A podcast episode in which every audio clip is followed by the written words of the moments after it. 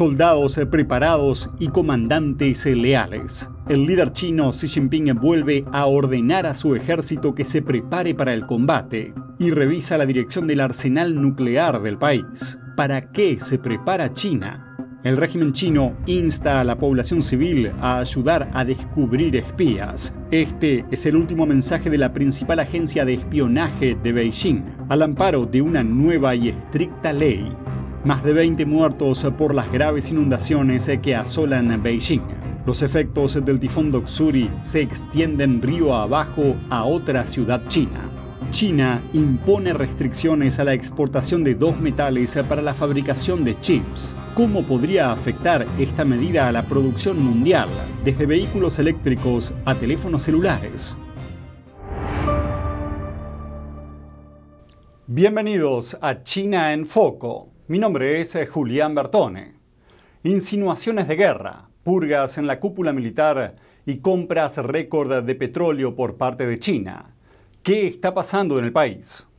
Para empezar, el líder chino Xi Jinping hizo un llamamiento a la preparación para el combate durante una reciente inspección de tropas. Según informan los medios estatales, Xi está recordando a las fuerzas aéreas chinas la necesidad de modernizar el ejército, en este sentido, China viene aumentando sus capacidades de largo alcance en el mar y en el aire. Esto tiene lugar en medio de un reciente aumento de las maniobras en torno a Taiwán. Pero entre estas acciones de alarde exterior hay una reorganización en el interior de China. La unidad de misiles nucleares del país tiene un nuevo jefe tras la destitución de dos responsables previos. Su destitución destaca rumores de una purga dentro de la cúpula militar china. Beijing aún no informa sobre el paradero de los ex generales. Un informe del South China Morning Post de la semana pasada sugiere que están siendo investigados por corrupción, citando fuentes anónimas. Esto se produce tras la eliminación de Qin Gang de los sitios web oficiales, que ocupó el cargo de ministro de Asuntos Exteriores de China durante menos de siete meses. El director adjunto del programa de China en el grupo de expertos Fundación para la Defensa de las Democracias, Craig Singleton, dijo a Newsweek, esta purga de alto nivel se produce en medio de un esfuerzo no tan transparente de China para ampliar significativamente sus fuerzas nucleares. Esto se debe a que Xi Jinping se refirió en el pasado a esta unidad como un elemento de disuasión fundamental contra Estados Unidos pero añade que también podría estar provocado por el miedo tras ver la rebelión de Wagner en Rusia.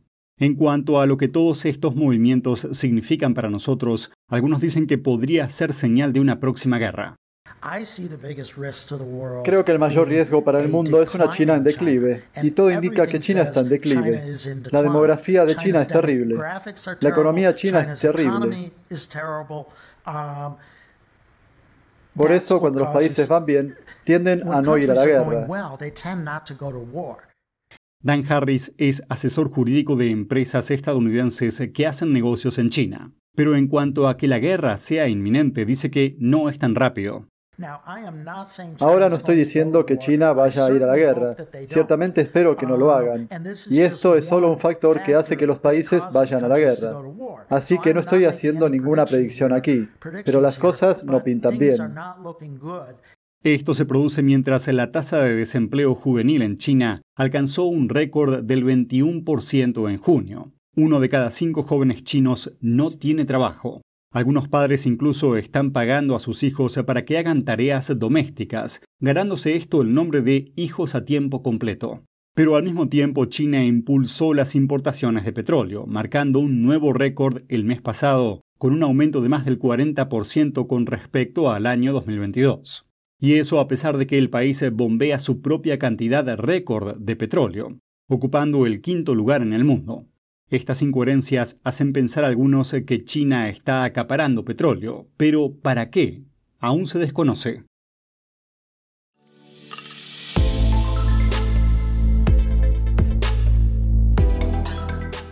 Un alto cargo del Ministerio de Seguridad de China insta ahora a los ciudadanos a unirse a los esfuerzos del país contra el espionaje.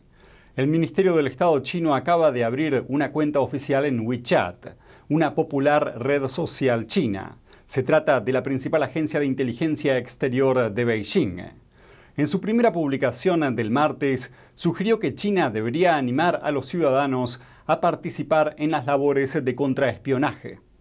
A continuación, proponía formas de informar sobre actividades sospechosas y recompensas por hacerlo, añadiendo que el sistema chino debe hacer que el trabajo contra el espionaje sea algo normal para el público. El mensaje parece estar en consonancia con otro acontecimiento reciente, la entrada en vigor de la Ley Antiespionaje Revisada de China. La norma endurece fuertemente el castigo para todo lo que China considere espionaje, incluida la transferencia de información relacionada con la seguridad nacional de China, pero no define claramente lo que eso significa. Esta imprecisión preocupa a los países occidentales, sobre todo a las empresas extranjeras que operan en China, dicen que operaciones comerciales normales podrían considerarse ahora como delictivas. Según la nueva ley china, los delitos de espionaje pueden acarrear penas como la detención arbitraria, la cadena perpetua o incluso la ejecución. Para ayudar a descubrir a los supuestos infractores, la norma otorga a las autoridades chinas nuevas facultades para acceder a datos, comunicaciones electrónicas y detalles sobre propiedades personales y el mensaje del Ministerio de Seguridad del Estado sugiere que ahora están llamando a los ciudadanos para que ayuden. Beijing sostiene que su objetivo es salvaguardar su seguridad nacional a través de lo que llama el Estado de Derecho. Con todo, China tiene un historial de detenciones de ciudadanos extranjeros acusados de espionaje.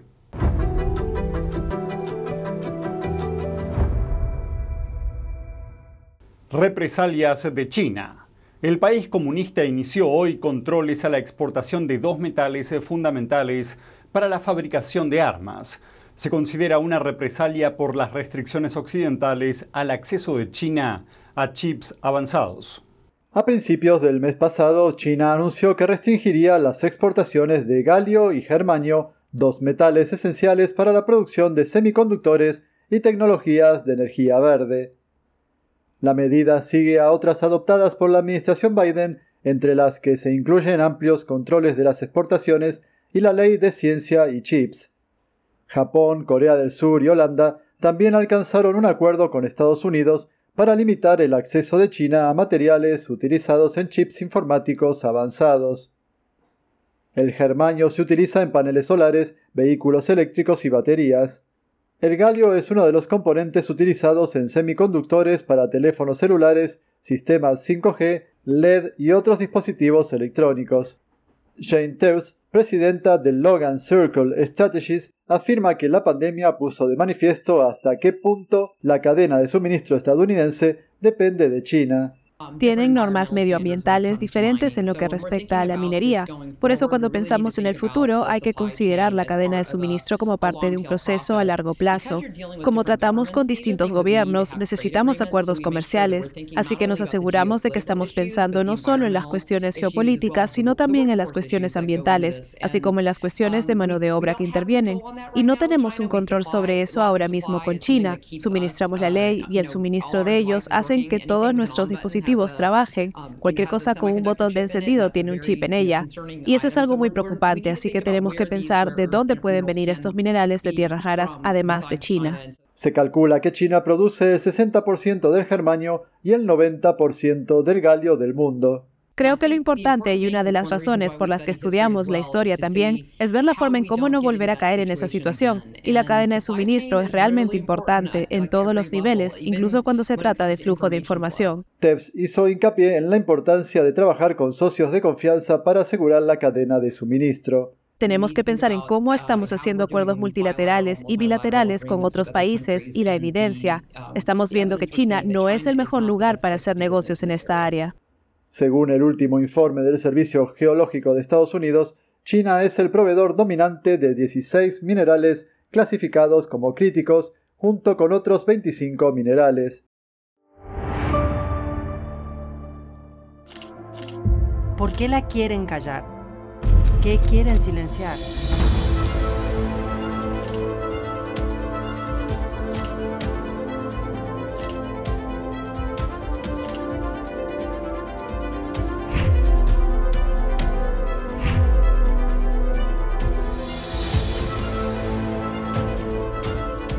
Hoy se cumplen 24 años de este genocidio atroz contra inocentes. No forme parte del silencio. Infórmese.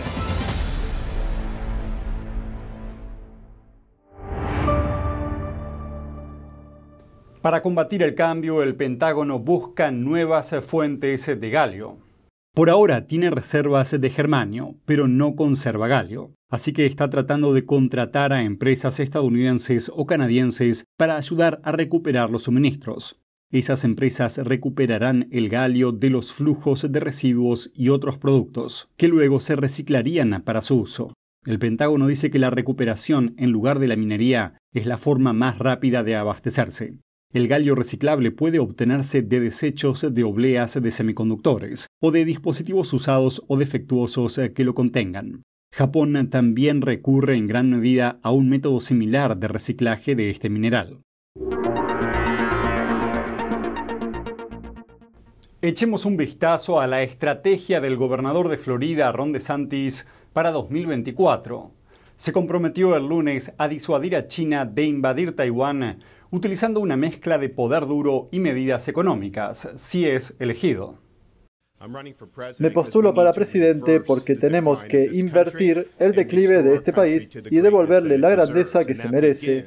Y eso empieza por restaurar una economía estadounidense que realmente vuelva a funcionar para las familias. Ron DeSantis expuso su plan para apuntalar la economía estadounidense el lunes en New Hampshire mientras intenta hacer lo mismo para su campaña presidencial 2024. China se volvió más autoritaria, más poderosa y más ambiciosa. DeSantis no mencionó a Trump en el discurso del lunes, sino que centró su atención en una variedad de preocupaciones económicas, incluida China. Desarrollamos una peligrosa dependencia de las cadenas de suministro chinas y nuestras empresas se ven expuestas a un aparato de seguridad hostil. La élite nos vendió una farsa en lo que respecta a China. DeSantis espera que eventos más íntimos como esta barbacoa de New Hampshire del domingo impulsen las contribuciones de pequeños fondos claves para la salud de su campaña.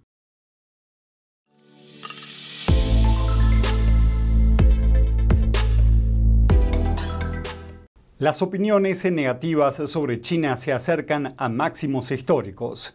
Según una encuesta, el 67% de los adultos de 24 países tienen ahora una opinión desfavorable sobre China. Además, la mitad de los estadounidenses considera que China es la mayor amenaza para Estados Unidos. Miremos los detalles. Entre febrero y mayo, el Pew Research Center preguntó a 27.000 adultos su opinión sobre temas relacionados con China, procedían de países de América del Norte, Europa Occidental, Asia Pacífico, América Latina y África. Estas fueron sus respuestas. El 71% afirma que el Partido Comunista Chino no contribuye a la paz y la estabilidad mundiales.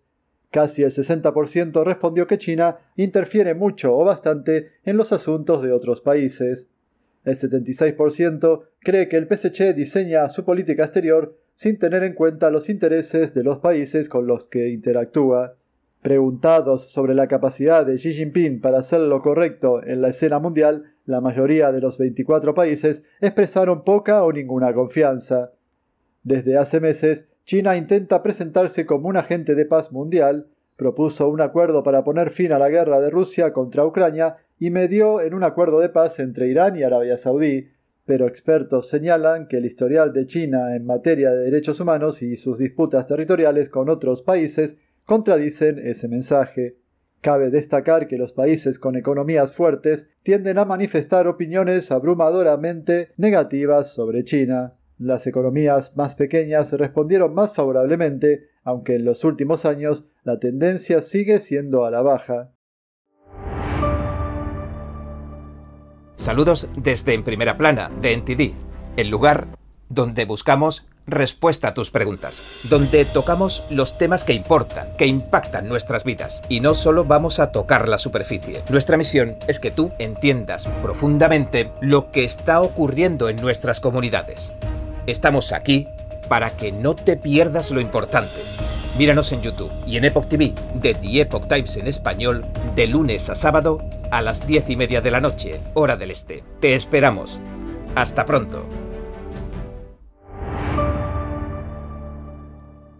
Al menos 20 personas murieron en China a causa de las graves inundaciones y las fuertes lluvias que azotan la capital del país, Beijing. Pero están apareciendo informes que podrían sugerir que las víctimas son muchas más que las reportadas. Las calles de la ciudad llevan sumergidas casi cuatro días. Decenas de miles de personas fueron evacuadas el lunes por la noche. En otra ciudad situada río abajo de Beijing, llamada Chuozhou, funcionarios locales dijeron a la prensa que las inundaciones procedentes de Beijing se estaban precipitando hacia la zona, afirmando que la oficina del Consejo de Beijing liberó el exceso de agua de los embalses sin previo aviso. Ahora miles de personas están desaparecidas. En algunos complejos residenciales las aguas llegan hasta el segundo piso. Videos captan gritos de auxilio. Los pasajeros de un tren que se dirigía a Beijing quedaron atrapados durante más de 30 horas. Algunos optaron por desafiar las aguas y caminar más de 10 horas para ser rescatados. Vehículos destrozados, escombros de obras y vegetación arrastrada se amontonaron, formando montículos de basura, paralizando la circulación. Muchos autobuses y automóviles también fueron arrastrados por el agua. Se desplegaron tropas aéreas y helicópteros para rescatar a la gente, ya que el transporte terrestre está estancado. Este caos se debe en gran parte al tifón Doksuri, que descargó lluvias récord sobre una ciudad de casi 22 millones de habitantes. Pero podría haber aún más. Una alerta de mal tiempo advierte de nuevas precipitaciones en Beijing para los próximos días.